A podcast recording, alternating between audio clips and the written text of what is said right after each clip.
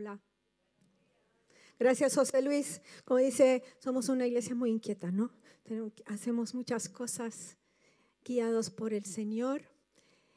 Y estamos contentos de estar aquí en esta mañana también, pues, con los que están en casa online.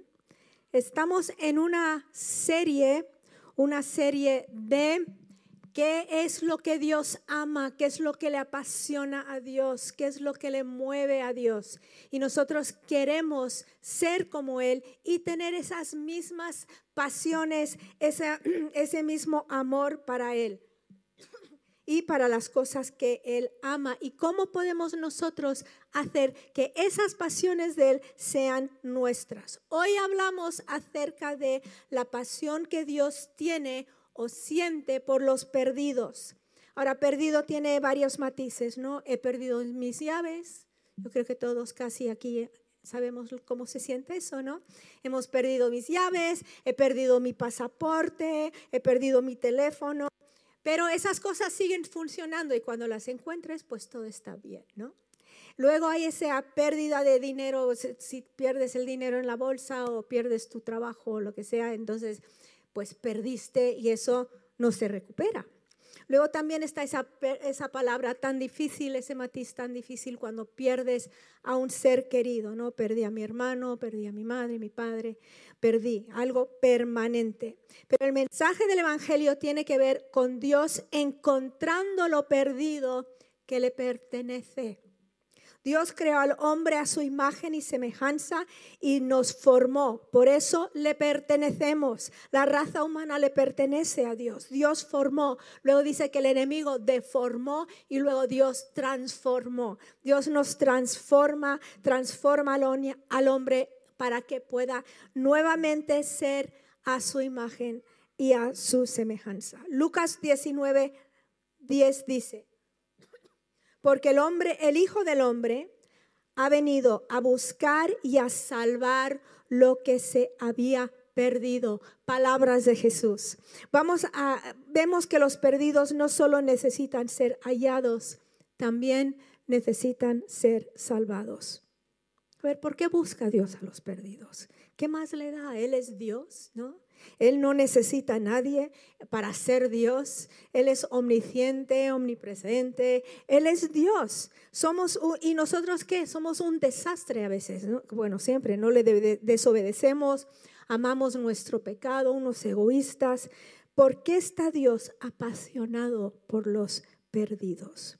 Sabes que la palabra dice que Dios no desea mal a nadie. La escritura es clara cuando nos dice que debemos predicar con nuestras vidas y con nuestras palabras. Ezequiel 33, 11 dice que Dios no quiere hacer nada a nadie. Dice, vivo, diles, vivo yo, declara el Señor Dios, que no me complazco en la muerte del impío, sino en que el impío se aparte de su camino y viva. Volveos, volveos de nuestros malos caminos. ¿Por qué habéis de morir, oh casa de Israel? Dios está rogando a la raza humana, volved, volved. Dice, volveos de vuestros malos caminos. Ahora, no solo no desea mal a nadie, Dios ha hecho provisión para que nadie perezca, y la provisión fue su propio Hijo para que los perdidos sean encontrados y vivan con Él para siempre. Entonces yo he dividido este mensaje en tres formas que alcanzamos a los perdidos, tres formas que nos apasionamos por los perdidos, amando, orando y proclamando. Amando, Ahora parece que es fácil, ¿no? Todo el mundo, es fácil decir, necesitamos amar a todo el mundo y qué difícil es al final, ¿no? No es tan fácil. Jesús escuchó con paciencia a los rotos, las multitudes que sufrían y que pedían liberación de sus aflicciones. Jesús abrió ojos, abrió oídos, sanó a cojos, hasta levantó a los muertos. En pocas palabras, Él liberó a los cautivos y rompió toda clase de cautiverio que encontraba. Nadie amaba más al mundo que Jesús. Nadie lo ha amado más que Jesús. Él lloraba por la situación de la raza humana. Él lloraba por nuestra ceguera espiritual y derramó su vida por por el mundo, derramó su vida por la raza humana, pero aún así las personas pues no quieren seguirle, no querían seguirle. Muchos en, cuando él estaba terminaron odiando su causa y hay personas hoy que odian a Dios. En la última cena con sus discípulos Jesús dijo, os doy un nuevo mandamiento y si lo obedecen, los hombres van a saber quién sois.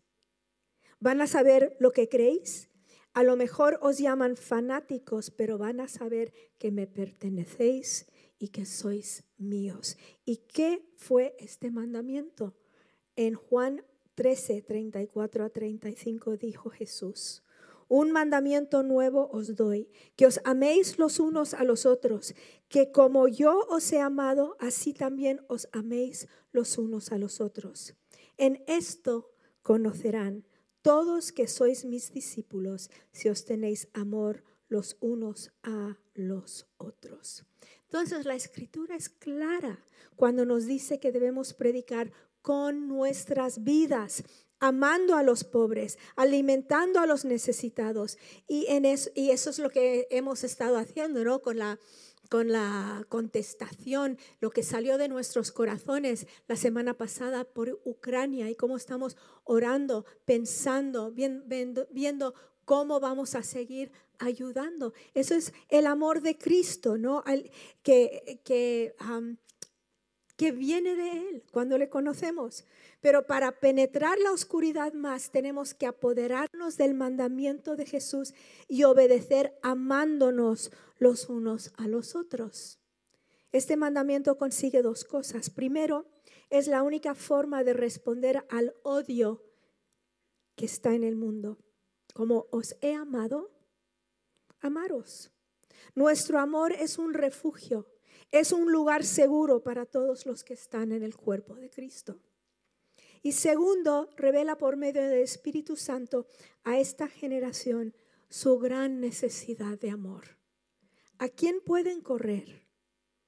¿Ves el mundo tan vacío, tan triste, tan solo? Y necesitan sermones ilustrados. Que es tu vida, es mi vida. No somos perfectos, metemos la pata, tenemos malos días, pero el amor de Dios está transformando nuestras vidas y nosotros a través de ese amor alcanzamos al mundo que nos rodea. Dio a su iglesia instrucciones específicas para amarse, para que el mundo creyese. ¿Y cuántas personas conoces? O a lo mejor eres tú mismo que dices, bueno, es que los de la iglesia fueron peores que los de la calle, ¿no? O alguien en una iglesia os, os hizo algo. Pero eso no es lo normal. No podemos tomar un caso y juzgar a toda la iglesia de Jesús mundialmente por esas cosas, ¿no? En sus horas finales Jesús seguía deseando la salvación del mundo, ¿no? Cuando lo estaban crucificando, ¿qué dijo él? Dijo, "Padre, perdónales, no saben lo que hacen." Jesús dice que la forma más poderosa de revelar el amor de Dios es amándonos los unos a los otros. Entonces que amándonos mostramos la pasión que Dios siente por los perdidos. La segunda cosa es orando. ¿Cómo intercedes por los que están perdidos? ¿Cómo debemos orar? Sabemos que si alguien realmente entendiese quién es Jesús, como es, correrían a sus pies. Todo el mundo quiere un padre como Dios. Todo el mundo quiere un rey como Jesús, pero no lo entienden, no lo ven.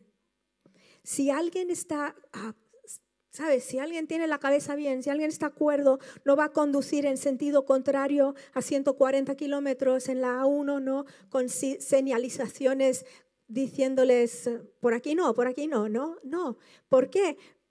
Porque es un peligro, ¿no? Porque se va a matar. Y lo mismo ocurre en el mundo espiritual.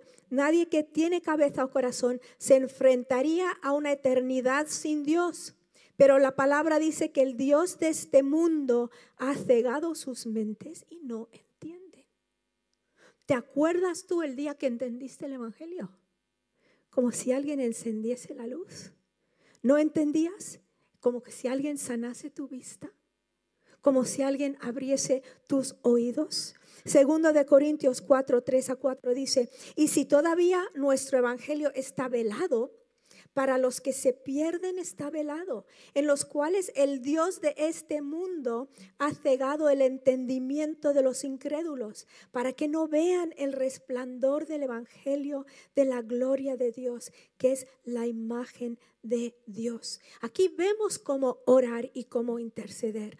Orar en contra de la ceguera que el diablo ha puesto sobre la mente de la gente para que puedan ver la luz.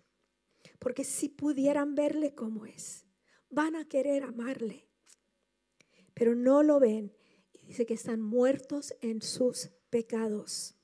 Efesios 2.5. Aun cuando estábamos muertos en nuestros delitos, nos dio vida juntamente con Cristo. Por gracia habéis sido salvados. Entonces el hombre natural no acepta las cosas del Espíritu porque está muerto espiritualmente. Entonces, ¿qué tenemos que orar? Orar, Señor, abre sus ojos. Orar, Señor, abre su mente. Y dice, el hombre natural no acepta las cosas del Espíritu de Dios porque le parecen tontas. ¿No has hablado con alguien acerca de Dios y dicen, pero tú realmente crees eso? Como bobo, ¿no? Y dices, sí, lo creo. Luego ellos creen cada cosa, ¿no? Yo digo, ¿y, esa piedrita aquí ¿qué, qué, te hace? Pues me da mucha paz. Pues peor lo tuyo que lo mío. ¿eh? Entonces, dice, el hombre natural no acepta las cosas del Espíritu de Dios porque le parece tontas, parecen tontas. Primera de Corintios 2, 2.14. Pero el hombre natural no acepta las cosas del Espíritu de Dios porque para él son necedad y no las puede entender porque se disciernen espiritualmente. También te pregunto, ¿te acuerdas el día que entendiste? Dijiste, te lo habían contado, lo habías visto, sabías que personas lo creían, pero el día que tú lo entendiste, de repente todo tenía sentido. Cada persona, dice también la palabra, que está lejos de Dios.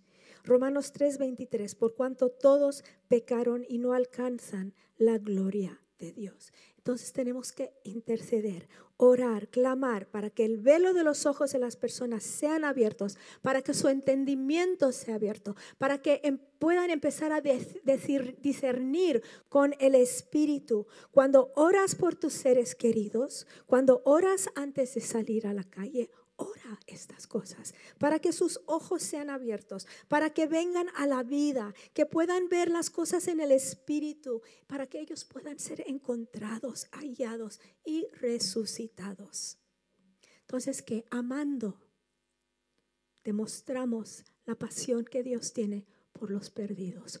Orando demostramos la, la pasión que Dios tiene por los perdidos. Y proclamando Dios creó al hombre a su imagen, lo formó.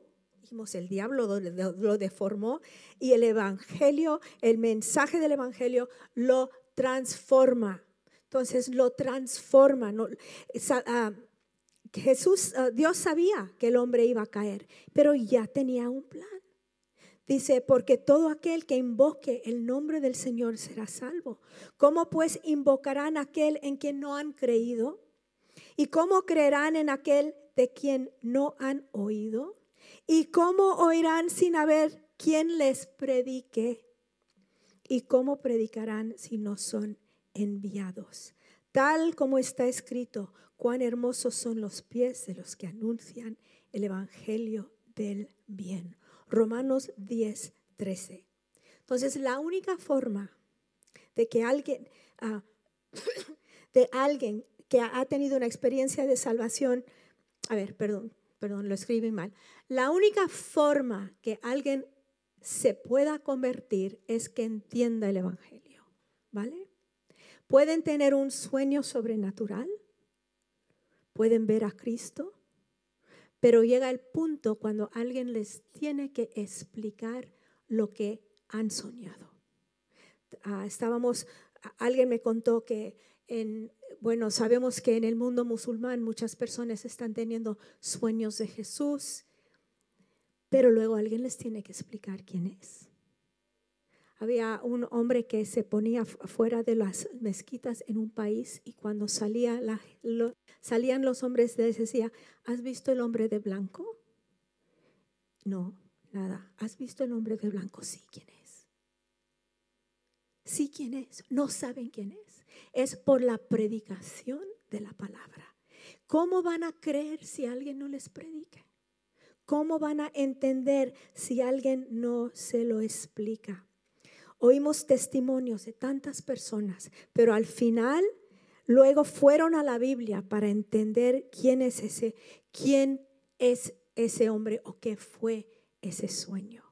Y hay tantos testimonios impresionantes, ¿no? Ah, de, de, personas que han buscado a Dios y han visto algo que luego les ha llenado de hambre, de sed, para que sigan buscando la proclamación del Evangelio. Dios nos ha llamado a proclamar y nos ha llamado a hacer lo imposible, porque es imposible. Vamos a ver, Pablo da su testimonio ante, ante Agripa, fue el rey de Judea durante la época de, del dominio romano, contemporáneo con Pablo, y Pablo dio su testimonio, dio su defensa hasta ante, ante Agripa y dijo, Pablo, a ver, Pablo le cuenta lo que le dijo Jesús en su conversión, porque Jesús habló a Pablo cuando se cayó en el, en el camino a Damasco. Dice, pero levántate, Jesús está hablando a Pablo y ponte en pie, porque te he aparecido con el fin de designarte como ministro y testigo, no solo de las cosas que has visto, sino también de aquellas en que me apareceré a ti, librándote del pueblo judío y de los gentiles a los cuales yo te envío, para que abra sus ojos a fin de que se vuelvan de la oscuridad a la luz y del dominio de Satanás a Dios, para que reciban por la fe en mí el perdón de pecados y herencia sobre entre los que han sido santificados. Es lo que nos manda Dios a nosotros, abrir los ojos para que vuelvan de la oscuridad a la luz. Las promesas de Dios nunca cambian. Incluye la promesa de salvar a los perdidos. No dijo solo ah, los voy a salvar en los países pobres o donde hay mucha necesidad. No, los perdidos están por todo el mundo, están a nuestro alrededor en esta ciudad. Y Dios nunca limita su misericordia. Dios ha provisto salvación, como leímos en Ezequiel, ¿no? Que Dios no quiere que nadie perezca, dio a su Hijo para que cualquier que creyese en Él tuviese la vida eterna. Segunda de Corintios 5:19 dice, saber que Dios estaba en Cristo reconciliando al mundo consigo mismo, no tomando en cuenta a los hombres sus transgresiones, y nos ha encomendado a nosotros la palabra de reconciliación, la proclamación. Tenemos que explicar, tenemos que hablar. ¿Y a quién reconcilió Dios? Al mundo. ¿Qué transgresiones canceló? Los del mundo. La obra está hecha, solo necesitan entender y aceptar la obra de Jesús. es lo que nos dice la palabra. Jesús declaró que vino para buscar y salvar lo que se había perdido. El, el Dios que tuvo poder para crear universos, mandar fuego del cielo, vino como un siervo humilde y trajo sanidad a la gente, sanidad de alma, sanidad de corazón. Cuando entendemos el gran amor de Dios que Dios tiene por la humanidad, podemos orar por ellos con eficacia, podemos proclamar con ganas cuando entendemos el amor que Jesús tiene por los que nos rodean. Los fariseos reprochaban a Jesús porque se juntaba con pecadores, pero Jesús los amaba y su deseo era recobrarlos para Él. Lucas 15 en uno de los es uno de los capítulos más amados de la Biblia, el capítulo de las cosas perdidas. nos muestra el corazón de Dios por las personas perdidas. En el capítulo eh, habla de, de, la oveja perdida, de la moneda perdida, y vamos a repasarlo rápidamente, ¿vale? Oveja perdida. En Lucas 15, 15 dice, todo, perdón, uno dice, todos los recaudadores de impuestos y los pecadores se acercaban a Jesús para oírle y los fariseos y los escribas murmuraban diciendo, este recibe a pecadores y come con ellos. Siempre, ¿no? Los santurrones hay por ahí. Entonces él les refirió esta parábola diciendo, ahora habla Jesús y dice, ¿qué hombre de vosotros, si tiene cien ovejas y una de ellas se pierde, no deja las noventa y nueve en el campo y va tras la que está perdida hasta que la haya? Al encontrarla, pone sobre sus hombros, lo pone sobre sus hombros gozoso. Y cuando llega a su casa, reúne a los amigos y a los vecinos diciéndoles, alegraos conmigo porque he hallado mi oveja que se había perdido. Os digo de la misma manera, habrá más gozo en el cielo por un pecador que se arrepiente que por 99 justos que no necesitan arrepentimiento. Este pastor, quién sabe cuánto tiempo lo buscó, ¿no? Yo no tengo mucha experiencia con ovejas, con campo ni nada de eso, ¿no? Pero sí he visto vídeos en YouTube. Sí los he visto, ¿eh? Y esas ovejas que se caen en esos hoyos y luego los sacas y luego se vuelven a caer al pozo, como que nunca lees una, un artículo que dice, estamos estudiando la inteligencia de los delfines, de los chimpancés y de las ovejas, ¿no? Como que las ovejas no entran en esos estudios. Pero Dios los busca, Dios nos ama. Dios nos ama. Al, encontrarla, pone sobre sus hombros gozoso y cuando llega a su casa reúne a los amigos y a los vecinos diciéndoles, alegraos conmigo. La moneda perdida. El mismo capítulo, versículo 8. ¿O qué mujer, si tiene diez monedas de plata y pierde una moneda, no enciende una lámpara y barre la casa y busca con cuidado hasta hallarla? Cuando la encuentra, reúne a las amigas y vecinas diciendo, alegraos conmigo porque he hallado la moneda que había perdido. De la misma manera, os digo, hay gozo en la presencia de los ángeles de Dios por un pecador que se arrepiente. El pastor cuenta cómo ha encontrado la oveja y, cómo, se, se regocija, cómo hace fiesta. Y la mujer reúne a sus amigas y también se alegran de lo que ella ha encontrado. Dice que en el cielo hay más por un pecador que se arrepiente. Luego el hijo perdido. Yo creo que todos amamos esta historia porque podemos identificarnos con un hijo necio, un hijo egoísta. Cuando Jesús vio a Saque, perdón, y Jesús dijo, cierto hombre tenía dos hijos y el menor de ellos le dijo al padre, Padre, dame la parte de la herencia que me corresponde. Y él les repartió sus bienes. No muchos días después, el hijo menor, juntándolo todo, partió a un país lejano y ahí malgastó su, su hacienda viviendo perdidamente. Cuando lo había gastado todo, vino una gran hambre en aquel país y comenzó a pasar necesidad. Entonces fue y se acercó a uno de los ciudadanos de aquel país y él lo mandó a sus campos a apacentar cerdos. Y deseaba llenarse el estómago de las algarrobas que comían los cerdos, pero nadie le daba nada. Entonces, volviendo en sí, dijo, ¿cuántos de los trabajadores de mi padre tienen pan de sobra, pero yo aquí perezco de hambre?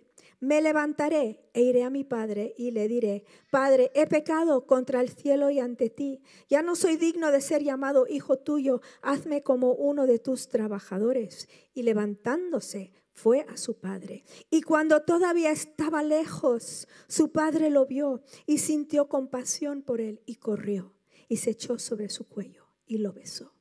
Y el hijo le dijo, Padre, he pecado contra el cielo y ante ti. Ya no soy digno de ser llamado hijo tuyo. Pero el padre dijo a sus siervos, pronto traed la mejor ropa y vestidlo, y poned un anillo en su mano y sandalias en sus pies, y traed el becerro engordado, matadlo y comamos y regocijémonos, porque este hijo mío, este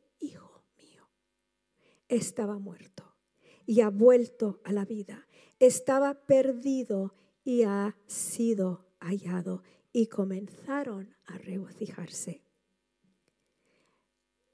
Una de las palabras claves o las frases claves en esta historia es cuando dice, entonces volviéndose en sí, dijo. De repente entendió, pero ¿qué hago yo aquí? Si los trabajadores en la casa de mi padre tienen de comer, yo quiero volver a casa de mi padre porque que recuerda cómo se sentía tener el estómago lleno. Y cuando todavía estaba lejos, su padre lo vio y sintió compasión por él y corrió y se echó sobre su cuello y lo besó. Pronto dijo, traer la mejor ropa y vestidlo y poned un anillo en la mano y sandalias en los pies y traer el becerro engordado, matadlo y comamos y regocijémonos, porque este hijo mío estaba muerto y ha vuelto a la vida, estaba perdido y ha sido hallado y comenzaron a regocijarse. En cada una de estas escenas hay un aspecto diferente ¿no? de la obra de Dios. El Hijo de Dios busca a los perdidos como un buen pastor. Jesús busca a los perdidos, al, que se ha caído en el pozo, al que se ha, ha perdido el camino por ahí, el que está lejos del rebaño, Jesús lo busca. Luego el Espíritu Santo busca a los perdidos, iluminando los rincones oscuros de la vida, buscando.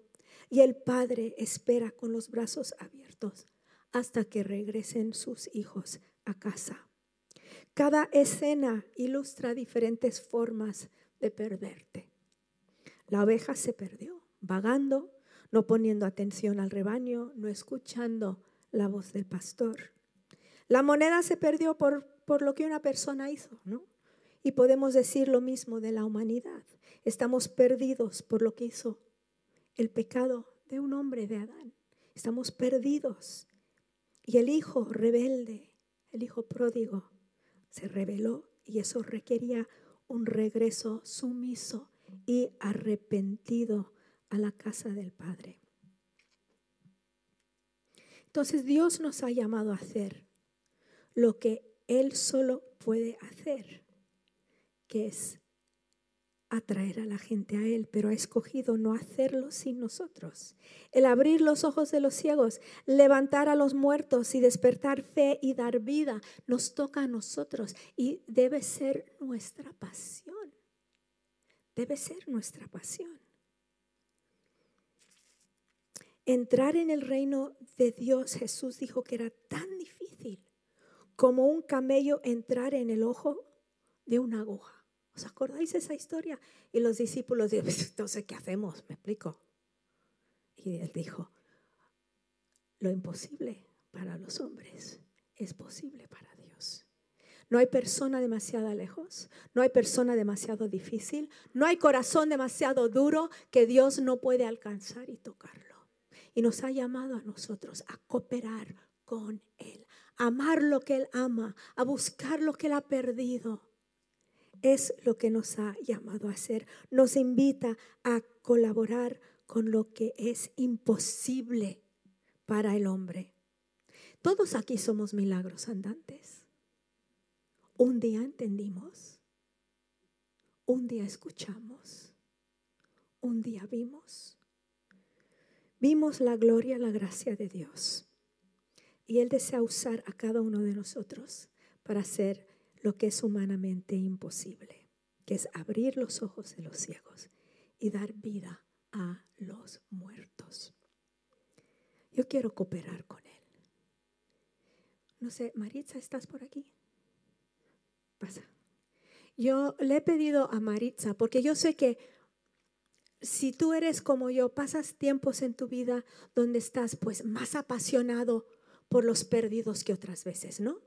Hay veces que dices, Entonces yo pedí a Maritza que orara, también le va a dar un testimonio, pero que orara por nosotros, que Dios nos dé pasión por los perdidos, porque si hay una persona que conozco yo que ama las almas, es Maritza. No he estado en un viaje con ella, no he estado en un taxi con ella, no he estado en un avión con ella, donde ella no ha confrontado a la persona, el desconocido que está con nosotros, con la palabra de Dios y con la eternidad. Entonces yo le pregunté, ¿tú siempre sentiste esto? No, no siempre lo sentí, la verdad. Pero una cosa es que cuando conocí a Cristo ah, y después de un tiempo de estar yendo a la iglesia, algo pasó en mí y me di cuenta que lo que yo había vivido antes de Cristo era estar en oscuridad, en tinieblas. Y cuando vine a Cristo y Él alumbró mis ojos, dije, esto es la vida verdadera y no me puedo quedar yo con ella sola. Y empecé a hablar con la gente. Y Él me empezó a dar amor por los perdidos, pero ¿sabes cómo me lo dio cuando empecé a salir a la calle? Empecé a ir y a hablar con la gente y entre más los veía, Dios empezó a ponerme más y más carga por ellos. Y cada vez que veo a uno, ¿sabes lo que pienso? Lo que dice Primera de Juan, el que no tiene al Hijo no tiene la vida. Y yo digo, Él tiene que tener al Hijo para tener la vida eterna, porque si no tienen al Hijo, van a morir eternamente. Yo quiero ah, pasión por los perdidos tú. ¿Por qué no levantamos nuestras manos y vamos a pedir? Porque sabes que no, no podemos fabricarlo. No podemos con nuestra fuerza decir, ay, tengo que testificar, tengo... No, no podemos, pero lo recibimos de Él. Todo lo que necesitamos lo recibimos de Él. Voy a pedir que Maritza pida por nosotros para que podamos recibir la pasión que Jesús tiene por los perdidos.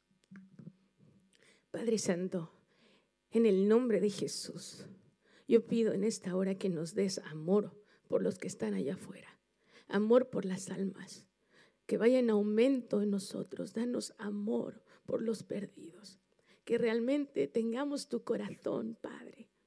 Tu corazón de, de ese pastor que va y busca a la, a la que está sola, a la que está lejos, a la que está muriendo. Que ese mismo corazón del Padre esté en cada uno de nosotros. Te lo pido en el nombre de Jesús. Que venga esa pasión por los perdidos y que vaya en aumento en cada uno de nosotros. Te lo pido, Padre, en tu nombre, Jesús. Amén. Gracias, Maritza. Pueden pasar los de la alabanza. ¿Y por qué no piensas esta hoy en una persona que sabes que necesita al Señor y empieza a orar por él? Empieza a clamar por él. Empieza a pedir todo lo que hemos hablado hoy. Que Dios abra sus ojos, su entendimiento, sus oídos. Y luego Dios te va a dar una oportunidad de proclamar. Así que vamos a ponernos de pie. Recordar que si, queréis salir esta tarde, van a estar ahí. Uh, Ramón, Sebas, ¿a qué hora van a salir para invitar? Ahora mismo. Ok, ¿y dónde os van a encontrar? Abajo en la puerta, ok. Abajo en la puerta vas a ver un grupo de personas que quieren salir y, y bueno, nos vemos durante la semana. Que no se te olvide apuntarte a un grupo en casa. Entras en la página web, ahí dice dónde encuentro mi lugar, no sé qué, y ahí están las, las casas en las diferentes partes de la ciudad. Y que Dios te bendiga y que te llene con todo lo que Él ama en esta semana.